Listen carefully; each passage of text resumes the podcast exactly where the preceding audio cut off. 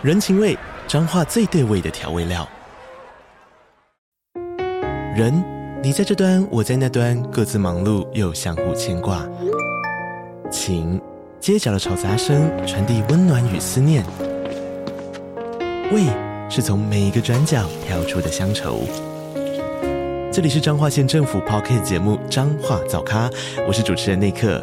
从彰化大小事各具特色到旅游攻略，透过轻松有趣的访谈，带着大家走进最在地的早咖。准备好了吗？彰化的故事，我们说给你听。以上为彰化县政府广告。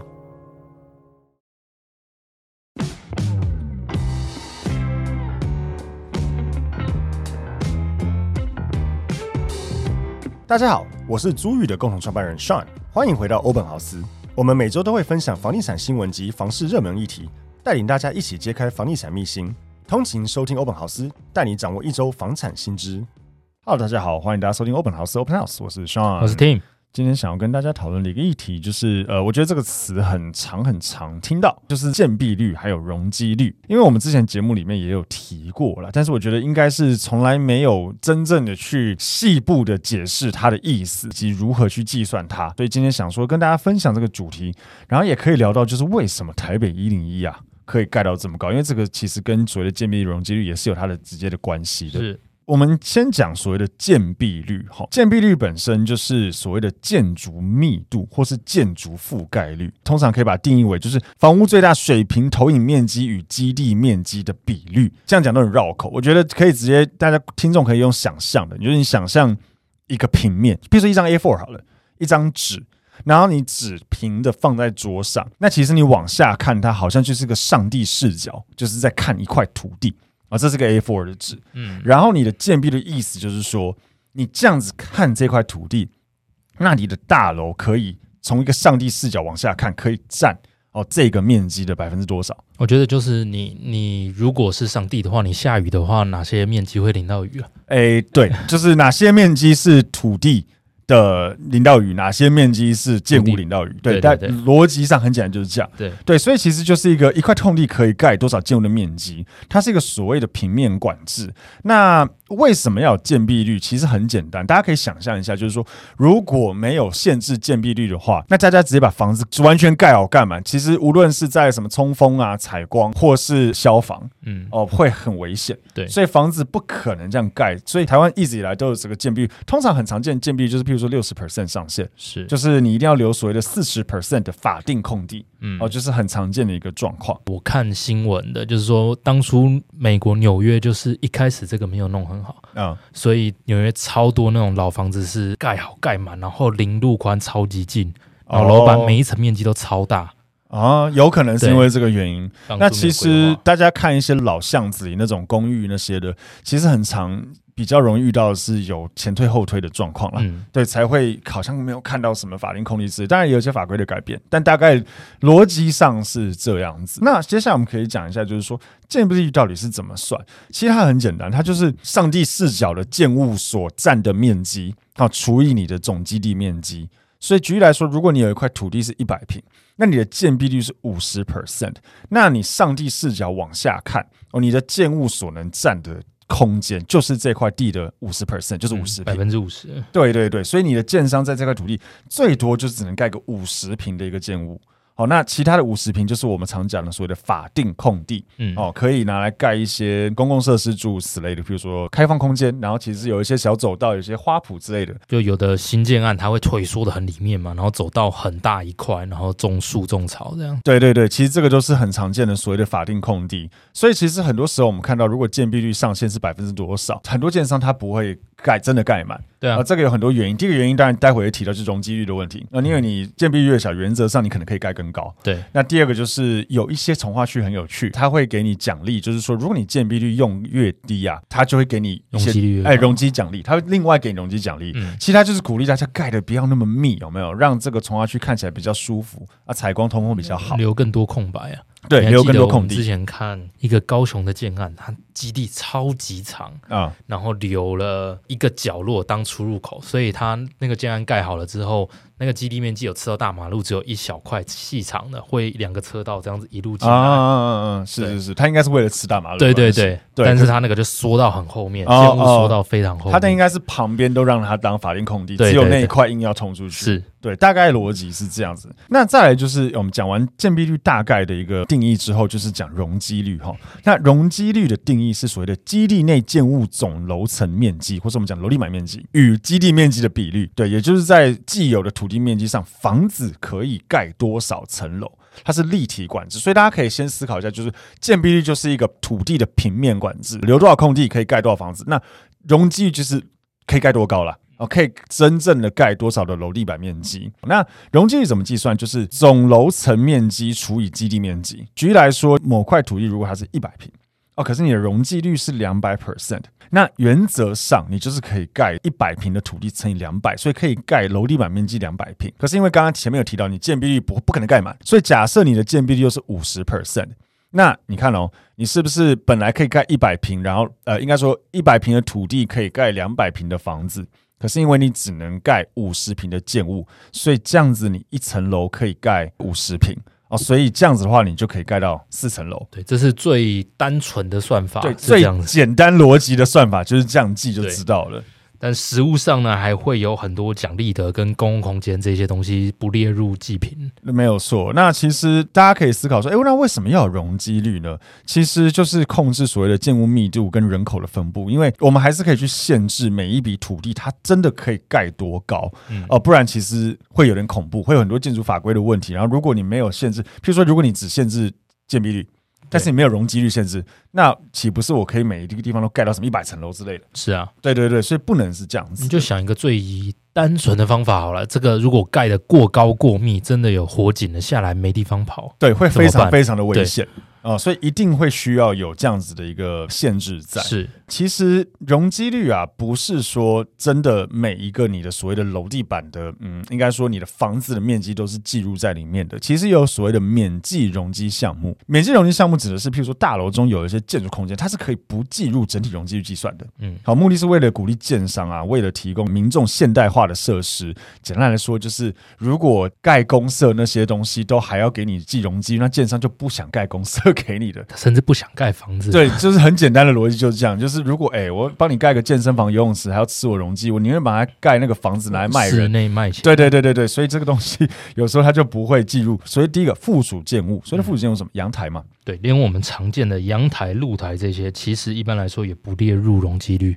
对，可是还有个限制，就是说不能超过该层楼地板面积百分之十了。就是你不能疯狂灌水阳台，因为你要想哦，阳台其实算你的专有部分了。对，所以如果大家疯狂的灌水阳台，让你的权重变超大，同时又不会计较容积率，这样也有问题。对啊，台湾人就会推好推满。我们做房地产久了，就是很多头脑动得比较快或是比较歪的业者，很容易会有想去钻漏洞。所以很多法规里面都会为了防堵漏洞，哦，像刚刚讲到的，就是你不可能阳台盖到那么满，所以它不能超过该层的楼地板面积百分之十，这样子的话就是免计容积。然后另外就是前面提到的公设。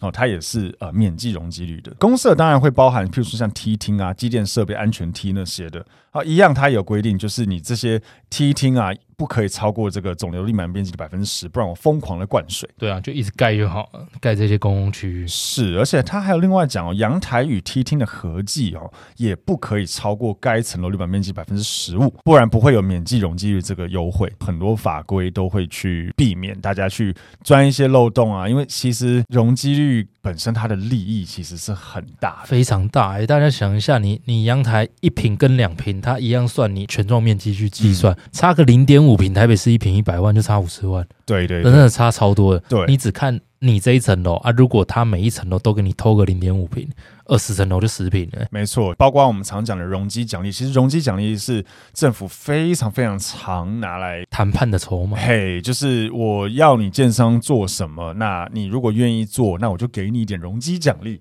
哦，其实是很常用的。为什么？因为哎。多盖一层楼或多盖两层楼可以多卖，当然也有建造成本了。但无论如何，就是就几千万啊，上亿啊，对，能多卖多少钱？对，所以其实是真的差很多。这个所谓的容积率跟建商利润真的有很紧密的关联哈。啊，免费容积对他们来讲真的超有利润。接下来我们来进一段广告，房东的小确幸来喽。加入租玉的社会住宅包租代管，让我们免费替你管理房屋，还能享有税金减免及修缮补助。想了解更多资讯，欢迎点击 Podcast 下方的资讯栏，加入租玉 Line 官方账号哦。就是因为法规有这些规定，那就很容易被钻漏洞去想要去赚钱。嗯、举例来讲，很常听到的一种争议就是所谓的公设比太高，因为很多免计容积项目都是公共设施，所以建商都会尽量规划到法定的上限。因为你告诉我说这个不能超过总楼地板面积的百分之多少，好，那我就是盖到那样子就十啊，对，对我就我就盖到那样子就对了。等之后建造拿到之后，有些人其实还会做二次施工。像你有没有看过那个机房回馈？我以前就买过。一些房子是它房子里面中间有一块好像一平多的空间，嗯，哦，是机房回馈的，对。对，然后那个房子同时呢也有所谓的阳台二次施工，对对，就是这个都是我们常讲的二工啦。什么叫二工呢？就是你先来检查，检查完之后我再把它推，对，再把它推掉，嗯、就是二工。其实就是常常拿来偷这些小小利润、小小利润的地方啦。只能说这就是我们前面讲的很容易有争议，在于这个容积率的一些免计容积的问题。然后另外一个其实就是所谓的地下停车空间的负担哈。嗯、通常房子就是与停车位会分开计价嘛，这样比较合理，是，其实算起来才会准准确。那个别停车位也可以独立交易，如果它不是法定车位的话，就会形成了所谓的政府免费送容积给建商，但建商转手卖给民众。因为政府以前很爱用容积奖励去鼓励建商。举例来说，以前现在没有了，以前很常看到像地保，我们经常举过案例。地保，你知道一般人可以进去停车吗？对，它有隔一块出来是给一般人停车的。嗯，那当初就是跟政府换容积率。对，就是你因为为了解决这个台北市停车困难的问题。对哦，所以如果你愿意把你停车位捐出来拿来当公共使用的话，那我就可以送你多少容积率。嗯，哦，这其实也是一个。那另外就是我刚才讲的，就是公园，现在应该还有一些，就是如果你看到这个公园上面牌子写个什么“台北好好看”啊，对啊，那个就是先规划为公园。对，我忘记是几年，两年吗？还是什么？你如果先当绿地一样，为了解决台北市绿荫不足的问题，所以如果你把土地变成公园的话。哦，一样用多久就送你容积率，对，哦，所以其实很常有这样的问题，导致说，哎，政府免费送容积率。结果却变成建商获利的现象啦。回到车位的东西，就是有些建商其实也会把车道灌到所谓的大公里面，大的公社叫做大公。嗯，那有些住户就算是没有买到停车位，他其实同时也需要负担停车的公社。对啊，觉得不公平。这个议题最近有来讨论，我不知道这呃听众有没有看到？前阵子有新闻在讨论说，是不是应该要把这个去算掉？就是如果你没有买车的话。就不应该负担，对，你不应该负担这些东西，但是这个要看怎么推行了。快速总结一下，前面有讲到，就是说，哎，建蔽率就是看你的土地上帝视角投射的建物面积，那你的容积率是可以盖多高。然后你如果建蔽用越小，你容积原则上就是可以垫越高上去，但它有限制。我以前读不动产系是有思考过这个问题，就是如果我把建蔽率降到百分之五，我是不是可以盖一个圆柱圆柱状的一个像针形状的房子出去？有没有盖到两百层楼高之类的？答案是不行哦，就是其实它还有一个零路宽的限制。我们先讲，我们不是那种超级专业的什么建筑师，所以我们不会讲到太细。但大概原则就是，其实你的建物高度啊，不得超过你的基地面前道路宽度的一点五倍，再加六公尺。啊，这是法规的规定，所以你不能像我想象的一样，就是如果你把建蔽率缩到无限小，你可以盖到什么冲到云端里面的房子是不行的。对，大概它会有这些限制。可是讲到这个，就想到啊，奇怪，一零一嘞，对啊，为什么它可以盖到一百零一？对，一零一就是个冲到云端里的房子啊，它会怎么做到的？哈，嗯，其实它就有一些特别的方式了。台北市政府用了三个方式哦，分别是特定专用区计划，再来是扩大基地面积和降低建蔽率，最后是都市设计审议。这个会稍微讲到所谓土地使用分区，但我们这一集不要赘述，我们之后再讲一集再讲这个东西哦。但简单来说，就是信义计划区它有个专门设计所谓的信义计划区特定专用计划，专用计划中的内容可以不受原本都市计划的限制，让政府可以发挥更大的想象空间。这样子，对，这也不是只有信义计划区有，像我们比较熟的敦化南路就有敦化南路特种商业用地，敦化南北路的特种呃。一时间忘记它的名字，对，详细名字忘了，反正它也类似这样子，是特定区域，然后再来是民生社区，有一个民生社区特别的住宅区，对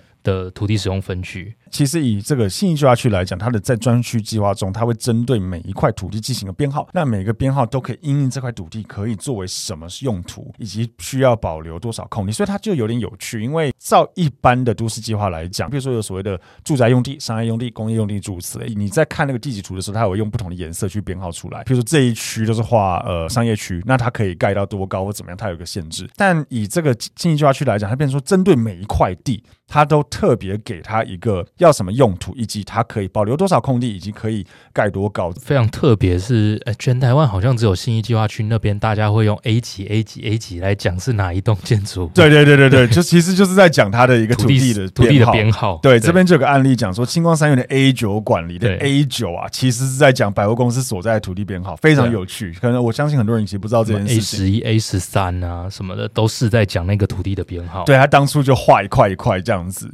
那台北一零一所在的 A 二十二啊，并不是一般常见的所谓的商业区哦，它的使用性质是叫做业务设施用地，所以它的容积率就特别高哈，可以到六百三十 percent。但其实就算是六百三十 percent，还是没有办法盖到一百零一层楼。这个时候就要用另外刚刚讲到的两个方法，首先是扩大基地面积，还有降低呃建蔽率。要盖出一零一这么大的楼地板面积，首先你的土地要非常大一块，你才有办法浓缩起来这么高的一层大楼。所以 A 二十二跟 A 二十三做合并，合并之后的面积到三万两百七十七平方公尺，大约是九千一百五十九平，那其实非常大的面积。然后扩大了基地面积之后呢，它再把原本的呃建蔽率从六十趴降到百分之五十。因此可以增加更多的楼层。对，所以其实这个就是它透过把土地变大，然后把建蔽率变小，再加上它的那块地本身它的容积率就特别高，嗯哦，所以它其实就有机会盖到这么高。但除了这样之外啊，